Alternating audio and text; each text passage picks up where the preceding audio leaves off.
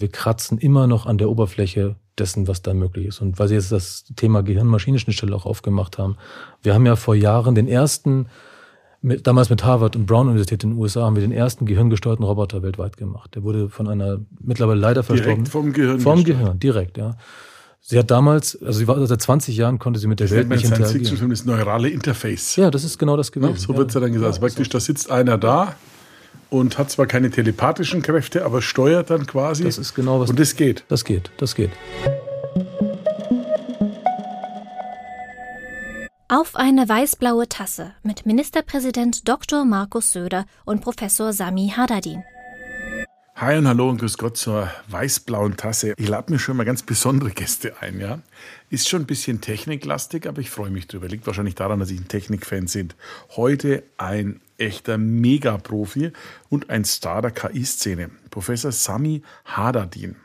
Er wird uns gleich noch erklären, woher der Name so kommt und äh, was es auf sich hat. Er wollte schon immer was äh, sich mit den Themen beschäftigen. Also er hat mal, glaube ich, mal gespielt, als Kind Arzt zu werden, ist dann aber später einfach, hat er Interesse an so einer, an Robotik bekommen. Die filigrane Bauweise bei einer Industriemesse einer Roboterhand, glaube ich, hat ihn so beeindruckt, dass er gesagt hat, ich mache das und studiere diesen Bereich. Und ähm, seit der Zeit hat er sich zum echten, ja sagen wir mal, zu einer Ikone für Robotik entwickelt, zu einer Ikone für, für KI entwickelt. Er hat tausend Preise gewonnen, den Leibniz-Preis, den Deutschen Zukunftspreis. Die Amis, die Elite-Universitäten wollten ihn alle haben, aber wir waren besser. Wir haben ihn für die Technische Universität geschnappt. Ist ein echter Glücksfall für Bayern. Ich habe ihn damals kennengelernt bei einem Rundgang mit Angela Merkel, kann ich mich erinnern. Da hat er uns echt fasziniert und begeistert über die Möglichkeiten von Robotik und KI. Und heute reden wir ein bisschen über die beiden Dinge und äh, fragen mal nach, wie gefährlich ist das, welche Chancen gibt es und warum manche sich so schwer tun, es zu akzeptieren. Herzlich willkommen erstmal.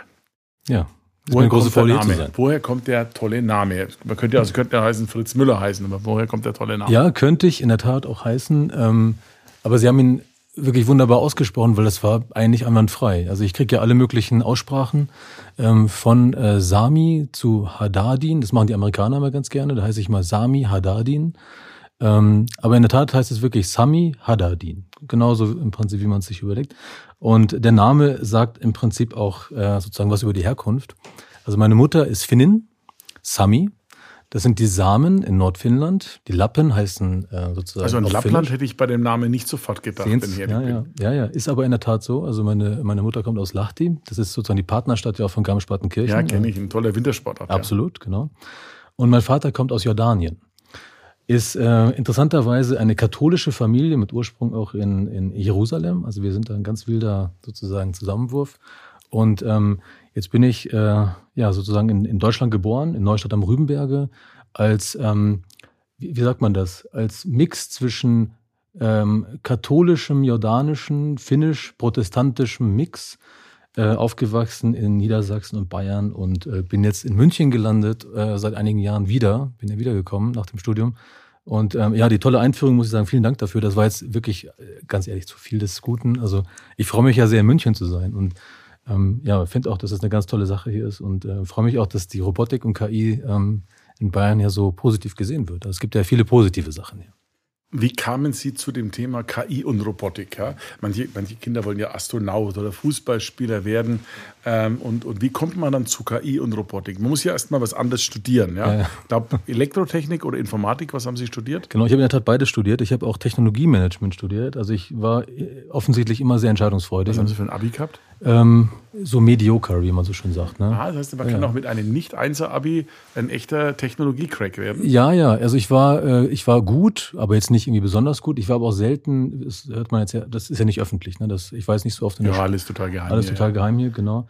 Also ich war immer sehr gut in Naturwissenschaften und Musik und, und, und Kunst und sowas, hat mich immer sehr interessiert, aber ich habe dann auch viele Dinge, äh, wie man so schön sagt, in der Freizeit gemacht. Ne? Also ich habe mich sehr für für Physik und, und äh, Musik und Kunst interessiert, aber eben in anderen Gefilden als jetzt in der, in der, äh, in der Schule. Und vor allen Dingen habe ich natürlich als junger, äh, als äh, junger Mensch viel Sport gemacht und Musik vor allen Dingen. Also ich habe immer viel Gitarre gespielt. Also ich hatte vielleicht so ein bisschen meine rebellische Zeit.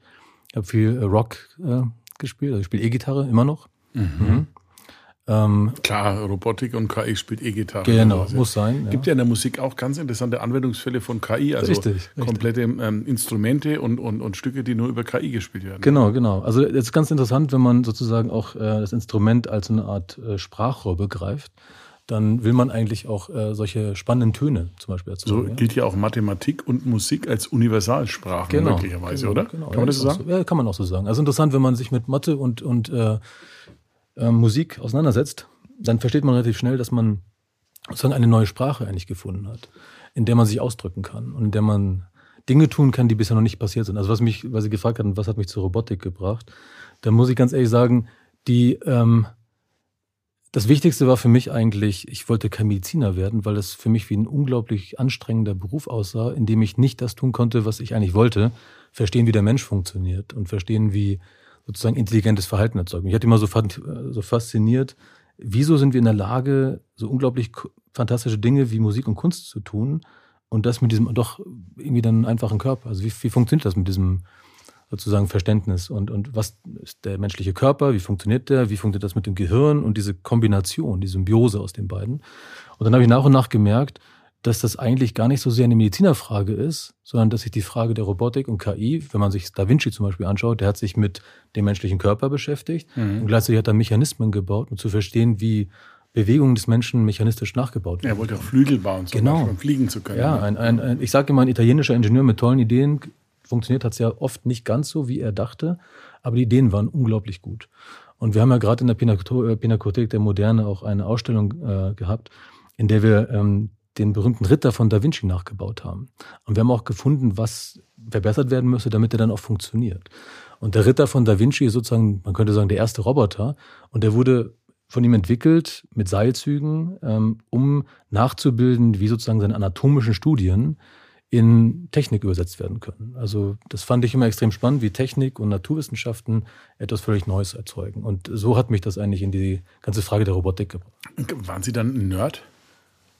War, ist gut. Ich bin also ja immer noch einer. Ich, ich habe also. ich hab, ich hab nämlich, äh, also ich glaube, dass ich ein Nerd war, obwohl ich das immer so nicht glaubt, weil ich ja ich habe ich hab immer mich für Science Fiction solche Sachen interessiert und auch ein bisschen äh, damals so Akte X und alle solche Sachen.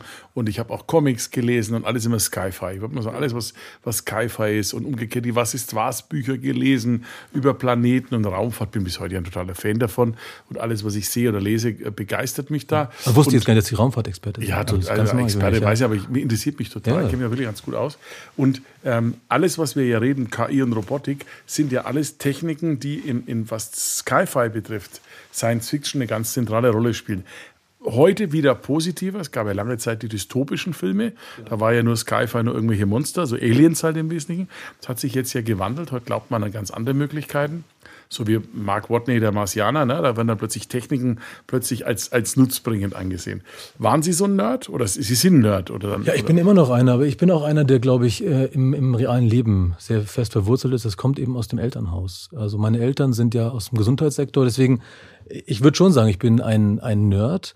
Aber ich bin jemand, äh, bei dem der Nutzen von Technologie immer sehr wichtig war. Das kommt einfach da, mein Arzt ist, äh, mein Vater ist Arzt, meine Mutter ist Krankenschwester, meine äh, Schwester ist Ärztin und so weiter. Alle sind sozusagen in dem Gesundheitssektor unterwegs. Ganz schlaue Familie.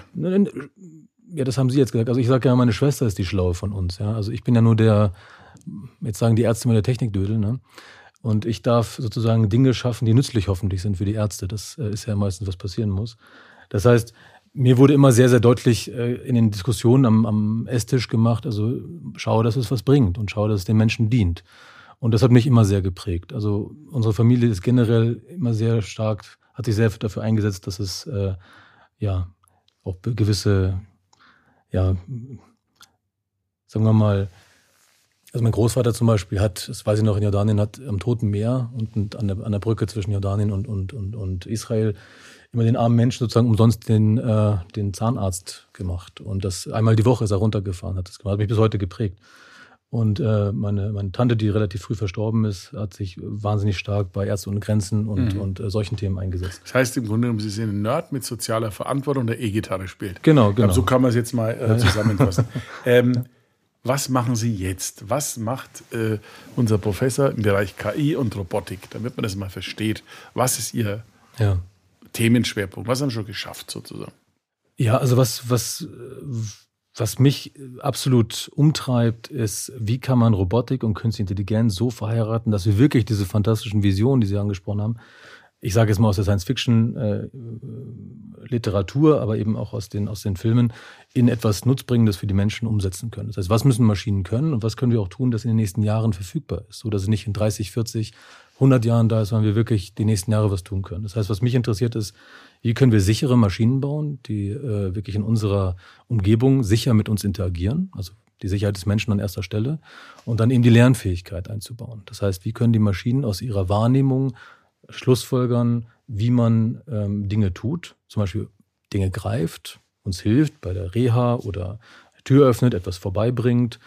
Ähm, was könnte das bei der Reha zum Beispiel sein? Das muss ich das mal vorstellen. Was bedeutet Reha? Ja, man stellt sich vor, nach einem Schlaganfall ähm, braucht man eine Bewegungstherapie. Da ist ja oft das Thema, dass man gar nicht die Verfügbarkeit der Physiotherapeuten hat. Und ein Beispiel, was wir gerade umsetzen, ähm, ist im Prinzip, dass der Physiotherapeut einen Roboter anlernt, wie man Patienten individuell Bewegungen durchführt, möglichst ja, sozusagen hochfrequent und eben unabhängig von der Verfügbarkeit des Therapeuten, aber eben angelernt durch den Experten. Das heißt, man macht so eine eigene Physiotherapie vielleicht zu Hause genau. mit einer entsprechenden, äh, mit einem entsprechenden Gerät, einem genau. Roboter sozusagen. Genau, der Roboter ist zu Hause und hilft einem sozusagen dabei, die Dinge zu tun dass man eben schneller seine Fähigkeiten wieder erlangt. Kann, kann der Roboter dann auch helfen, zum Beispiel Bewegungen besser zu machen?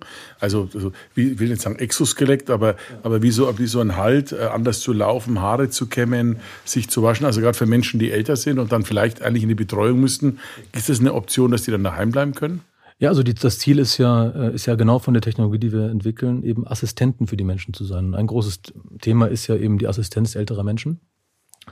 Und da ist ja unser Ziel wirklich, den Menschen einen, einen Assistenten oder Assist verschiedene Assistenten an die Hand zu geben, die es ermöglichen, so lange wie möglich selbstbestimmt zu Hause leben zu können.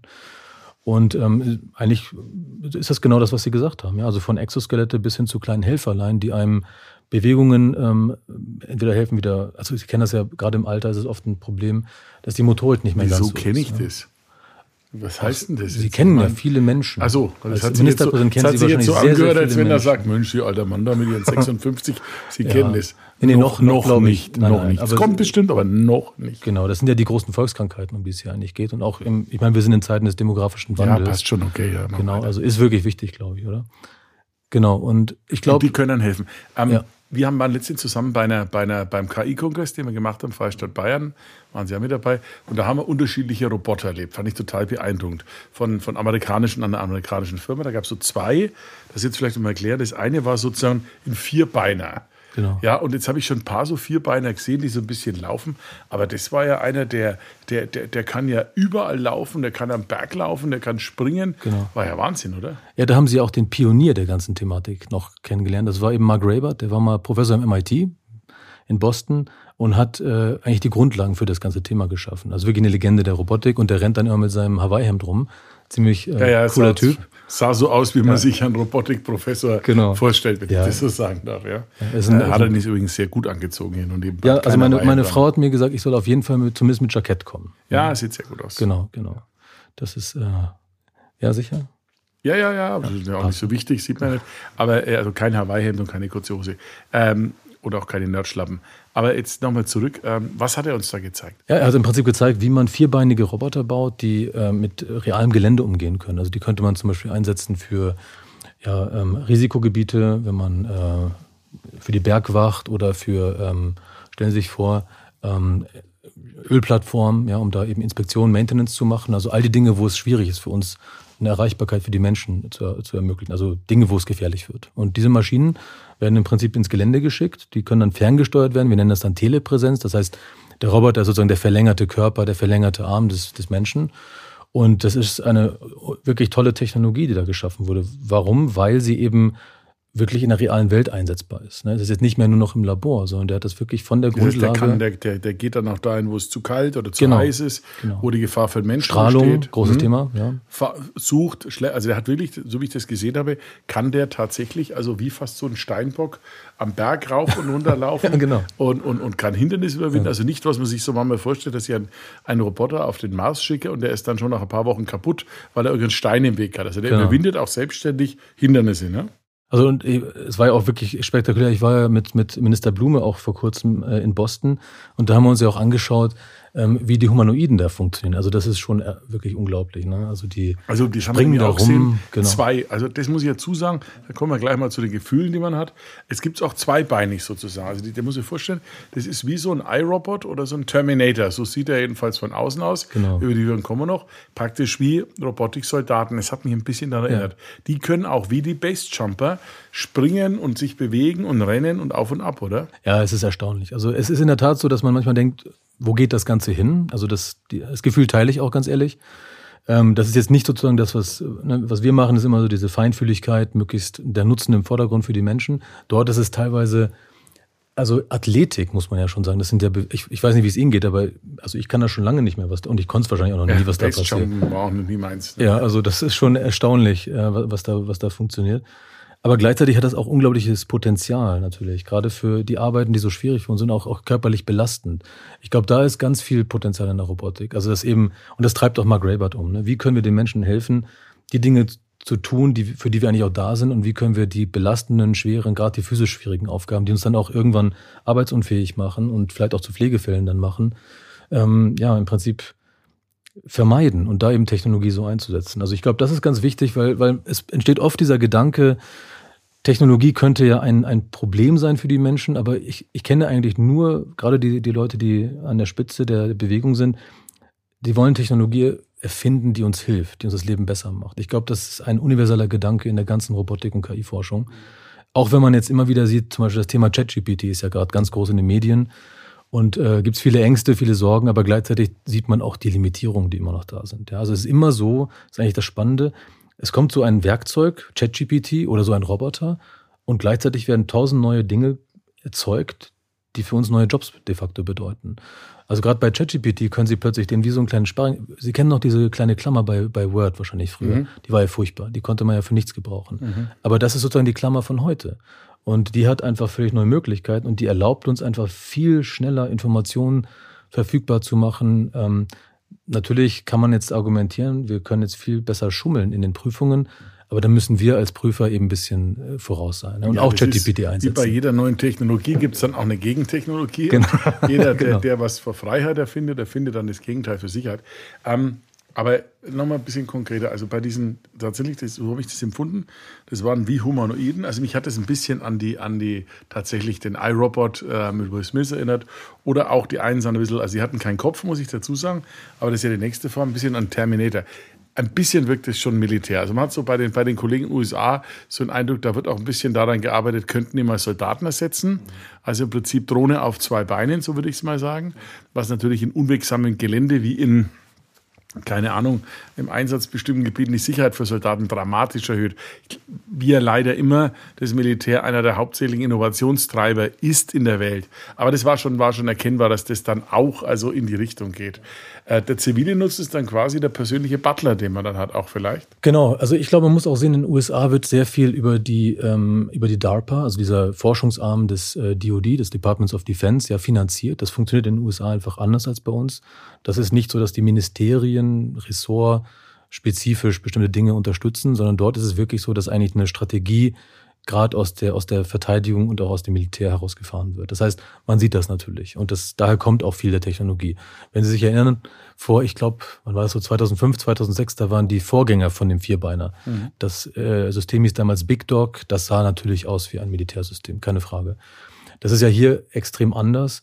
Ähm, ich glaube, bei uns ist es grundsätzlich so, dass die zivile Forschung sehr viel stärker ähm, auch nutzenorientiert ist. Das ist auch auf europäischer Ebene so, bei uns in Bayern sowieso, dass wir da sehr, sehr viel sowohl auf Produktion, Industrie generell, Logistik, aber eben auch Gesundheit setzen. Aber natürlich ist ein großes Ziel der Robotik eben diese Unterstützung im Alltag. Und ich glaube, der persönliche Butler, ich, der Butler ist natürlich immer so ein bisschen gerade, also das ist eine große Vision. Ich glaube, dass auf dem Weg hin zum persönlichen Butler ganz viele Dinge schon realisiert werden und auch bereits wurden, die schon jetzt nützlich sein können. Ich gebe Ihnen ein Beispiel. Ähm, also ein zentrales Thema, um so einen Butler zu realisieren, sollte der ein Glas Wasser greifen können, oder? Sonst ist das kein besonders guter Butler. Und genau das ist etwas, was sie mit einem springenden und hüpfenden Roboter so nicht können. Mhm. Der kann halt springen und hüpfen, aber der kann doch nicht deswegen ein fragiles Glas greifen und ihnen das sozusagen übergeben und das mit einer Art und Weise, dass es das Wasser nicht überschwappt. Wenn es jetzt ein heißer Tee wäre und ich würde ihn den über den sozusagen auf den Schoß kippen, dann wäre das ein ganz furchtbarer Butler. Und schalten wir gleich wieder ab. Ja. Genau, schalten wir gleich wieder ab äh, und ab in die Mottenkiste. Und ich glaube, genau das ist so ein bisschen der, der, der Kasus Knaxus, weil im Moment ist es so, dass wir noch nicht ganz da sind, dass dieser Butler in seiner Umfänglichkeit funktioniert. Aber, und das ist das Spannende, die, diese Teiltechnologien sind ja da, wie unsere, unsere Staubsaugerroboter oder die Rasenmäherroboter, die Drohnen, das autonome Fahren. Ja, alles Roboter, die jetzt in der realen Welt da sind. Die sehen halt nicht aus, wie man sich einen klassischen Roboter vorstellt. Genau. Also nicht wie, wie äh, äh, Robby, Tobi und das Flievertüt, ja. Das war ja mein kindlicher Vorläufer. ja, nett, ja. Ja, äh, Robby insbesondere. Und ähm, das, das ist klar. Also das sind auch praktisch alle Robotik-Anwendungen. Absolut. Das alles, alles Robotik- und KI-Anwendungen. Ja, und denken Sie dran, das erste autonome Fahrzeug, der erste autonome Roboter, der ist made in Bayern. Ne? Also äh, Professor Dickmanns, damals an der Uni BW hier in, in, in München, hat ja das erste Auto, äh, also in den 80ern die ersten Grundlagenforschung gemacht, in den 90ern dann von München fast bis nach Odense, ich glaube damals fast 90 Prozent autonom gefahren. Also viele dieser Dinge sind eben, also Roboter ist alles ein System, das quasi mit der, in der Welt etwas tut, intelligent auf diese Welt reagiert und, und vor allen Dingen eben auch sicher mit dieser Welt das tut. Also ob das jetzt Bewegung ist, wie zum Beispiel beim Fahren, das würden wir dann Mobilität nennen. Manipulation ist eben das Greifen von Objekten. Interaktion ist das, wenn ich Ihnen bei der, bei der Reha helfe oder beim Aufstehen helfe. Ähm, und das sind alles so diese, diese Tätigkeiten, die natürlich, wenn sie am Ende alle gemeinsam in einem System sind, dann sehen wir natürlich diesen Roboter aus der Science Fiction. Aber im Moment ist es schon so, dass wir beispielsweise in der Pandemie wie hätten wir denn die ganzen ähm, Pakete, die sozusagen individuell zusammengestellt wurden und nach Hause geliefert wurden, so schnell bekommen können. Ich war letztens eben, wie gesagt, auch mit Minister Blume ja in, in, in, äh, in, in Boston und da waren wir auch bei, ähm, bei Amazon Robotics und die haben ja, ich glaube, 300.000 Roboter auf der Welt vernetzt, miteinander interagierend, damit man eben sozusagen auf seine App klickt, was man haben möchte und dann organisiert das selber, bringt das nach vorne das ist reiner alter Geier. Das ist nicht, das ist nicht die Science-Fiction-Idee, sondern ist tatsächlich Reality. Das ist Reality. Das, ist Reality. real. Das ja, ist wirklich absolut, heute absolut. und deswegen haben wir die Pandemie auch durchstanden, weil wir Digitalisierung und robotergestützte Logistik haben, plus all die anderen Dinge, die natürlich wichtig waren. Also ich glaube, dass das ganz schön zeigt, dass ganz oft Robotik im Hintergrund ist. Die ist noch nicht bei uns zu Hause angekommen, also zum großen Teil, bis auf die kleinen Helferlein. Aber die, die, die Jahre, die nächsten fünf bis zehn Jahre, glaube ich, kann und wird sehr, sehr viel passieren. Industriereporter gibt es ja sehr viele. Also sehr viele, da, da findet die Umstellung ja ziemlich stark statt.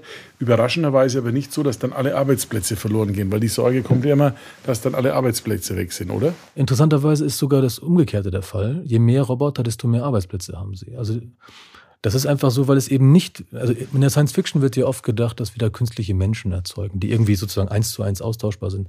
Aber in der Realität äh, sind es einfach Assistenten, die bestimmte Dinge tun, wie das Internet auch oder der PC oder Sie haben auch die Musik in der, also wir, wir machen jetzt ja nicht automatisch KI-Musik, sondern da sitzt immer ein Musiker hinter, der das sozusagen als Werkzeug eigentlich nutzt. Das heißt, am Ende ist es immer ein Werkzeug, mit dem wir super menschliche Fähigkeiten haben, die wir gestern noch nicht hatten. Und so ist es in der Produktion auch. Schauen Sie sich den ganzen, die Automobil, Konzerne. Natürlich ist das sozusagen die Primär, die OEMs, die berühmten. Aber dahinter ist ja ein riesen Mittelstand in, in Deutschland, Bayern, der zum großen Teil sich mit Automation, Automatisierung beschäftigt. Das heißt, es wurden unendlich viele Arbeitsplätze in Deutschland geschaffen durch die Einführung von Robotern und Automatisierung. Und so ist es eben auch mit der ganzen Digitalisierung gewesen. Schauen Sie sich an, wie viele Arbeitsplätze die ganze Informatik. Wir hatten gerade 50 Jahre Informatik vor ein paar Jahren. Ich habe irgendwo mal ein Schild gesehen, irgendwie, wo, der DGB in, in, den 70ern gegen die Computerkasse an der Tankstelle demonstriert hat. Das ist ja der Einstieg ins Ende. Genau. Also ich glaube auch, dass die Technologie die Welt immer besser macht und völlig neue Optionen schafft. Ja. Absolut. Wie ist denn es dann? Aber ähm, haben Sie nicht manchmal, also es geht ja weiter, ne? Aber manchmal eine Sorge, dass das ein bisschen irgendwo, wo das hinführt, haben Sie gerade gesagt? Äh, äh, ist, mhm. ist sowas, ist denkbar, dass mal solche Maschinen ein eigenes Bewusstsein entwickeln? Mhm. Also da würde ich, da ich ja kein Philosoph bin, aber ich jemanden kenne, der sich vor einigen hundert Jahren sehr, sehr stark mit dieser Frage beschäftigt hat, den viele von uns kennen, der Karl Friedrich, äh, nicht Karl Friedrich Gauss, sorry, der Leibniz, Gottfried Wilhelm Leibniz, der einer der großen letzten Universalgelehrten war. Ähm, der hat ja den Binärcode erfunden, also die Sprache der, der Computer. Der hat die erste Rechenmaschine mit allen vier Grundrechenarten geschaffen und das berühmte Integralzeichen, das man ja braucht, um, um im Prinzip jegliche Wissenschaft zu betreiben heutzutage. Und der hat ja die Monaden auch noch geschrieben. Das ist so eine Art Traktat darüber, wie äh, also sind belebte, also sind Maschinen belebt, war im Prinzip die Grundfrage, die er sich gestellt hat. Und das fand ich ganz interessant, was er gesagt hat, weil es so einfach ist und irgendwie dann doch auf unsere Zeit heute übertragbar ist. Die komplexeste Maschine damals war das, äh, die Windmühle. Und er hat gesagt, ja, stellt euch vor, die Windmühle, ähm, die funktioniert. Wir zerlegen sie in ihre Einzelteile. Da ist ja nichts drin, das sind einfach nur die Einzelteile. Wir bauen sie wieder zusammen, sie funktioniert. Und da das mit den Menschen so nicht funktioniert, wir können nicht in unsere Einzelteile zerlegen, wieder zusammenbauen und dann ist er sozusagen ein, ein, immer noch genauso funktionsfähig wie vorher, war sozusagen die Conclusio aus logischer Natur, dann kann die Maschine auch keine Seele haben. Und deswegen kann sie auch kein Bewusstsein haben, sozusagen als Gegenbeweis, wenn man so möchte. Mhm. Ich finde das eine sehr schöne Analogie gibt, und gibt damit es möchte ich leben. schon heute. Also ich finde die Vorstellung auch schön, gefällt mir auch, aber gibt es nicht heute schon Forschungen verschiedener echter Superprofis bei KI, das auch neurale, also wir, wir, diskutieren bei KI auch über neurale Funktionen, also beispielsweise auch bei Neurochirurgie und anderes mehr. Richtig. Bekämpfung von äh, Demenzdingen und das Hirn wird ja erforscht. Genau. Und die Dimension des Hirns wird man nur wirklich wahrscheinlich mit KI-Potenzial erforschen können. Äh, kann dann da passieren, dass man quasi ein künstliches Gehirn dann schafft? Also ich glaube von der Speicherkapazität heute noch nicht. Genau, ja, ich glaube, ich glaube, dass wir da ein bisschen aufpassen müssen, dass wir vor lauter Euphorie der Technologie gegenüber sie auch nicht überschätzen, weil das auch sehr viele Heilsversprechen gibt. Also gerade neuronale Netze ist eine sehr einfache Abstraktion des, also man möchte das fast gar nicht sagen eigentlich, des menschlichen Gehirns. Das ist eine mathematische Formulierung, das ist ein Algorithmus, ist auch relativ einfach zu verstehen, das ist gar nicht so kompliziert, aber es, es nutzt halt diese immensen Daten, die wir heute haben. Ja, es werden sehr große Netze. Ja, aber die Mathematik ist dann doch gar nicht so schwierig. Das ist ganz interessant. Aber das menschliche Gehirn, da gab es zum Beispiel ein Riesenprojekt, das nannte sich äh, Human Brain Project von der EU gefördert, über eine Milliarde. Und dann, da wollte man das Gehirn simulieren und hat das eigentlich das muss man ganz ehrlich sagen, nicht ganz so hinbekommen, weil das Gehirn dann doch so kompliziert ist. Mhm. Und wir, eigentlich würde ich fast behaupten, wir kratzen immer noch an der Oberfläche dessen, was da möglich ist. Und weil Sie jetzt das Thema Gehirn-Maschinenschnittstelle auch aufgemacht haben, wir haben ja vor Jahren den ersten, mit, damals mit Harvard und Brown Universität in den USA, haben wir den ersten gehirngesteuerten Roboter weltweit gemacht. Der wurde von einer mittlerweile leider verstorben. Direkt vom Gehirn. Vom Gehirn, direkt, ja. Sie hat damals, also sie war seit 20 Jahren konnte sie mit der das Welt nicht interagieren. Science-Fiction-Film das neurale Interface. Ja, das ist genau das gewesen. Ja, so wird es ja dann gesagt. Ja, praktisch, da sitzt einer da und hat zwar keine telepathischen Kräfte, aber steuert dann quasi. Das ist genau was. Und das geht. Das geht, das geht. Und wow. das geht wie folgt. Das liegt aber daran, weil das Gehirn so toll ist, nicht weil die Maschine so toll ist und die Algorithmen, sondern weil wir nennen das die Plastizität, Plastizität im Gehirn. Der Mensch kann unglaublich gut offensichtlich seine Gehirnaktivität darauf anpassen, was seinen Körper angeht. Also im Prinzip war das eine. Nicht alle, aber viele. Viele, ja, also mehr als man denkt in der Regel. Ne? Und ähm, also die, sie hat wirklich nach 20 Jahren das erste Mal wieder in der Welt etwas getan. Und zwar ein Glas gegriffen, zum Mund geführt, autonom und getrunken. Und sie hat 20 Jahre ihren Körper nicht bewegen können.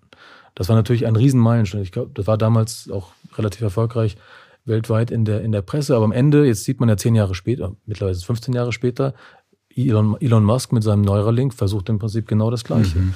Aber auch eine Technologie, die wir hier in Bayern Dann steuert Elon Musk alles seine Raketen mit, mit seinem Hirn.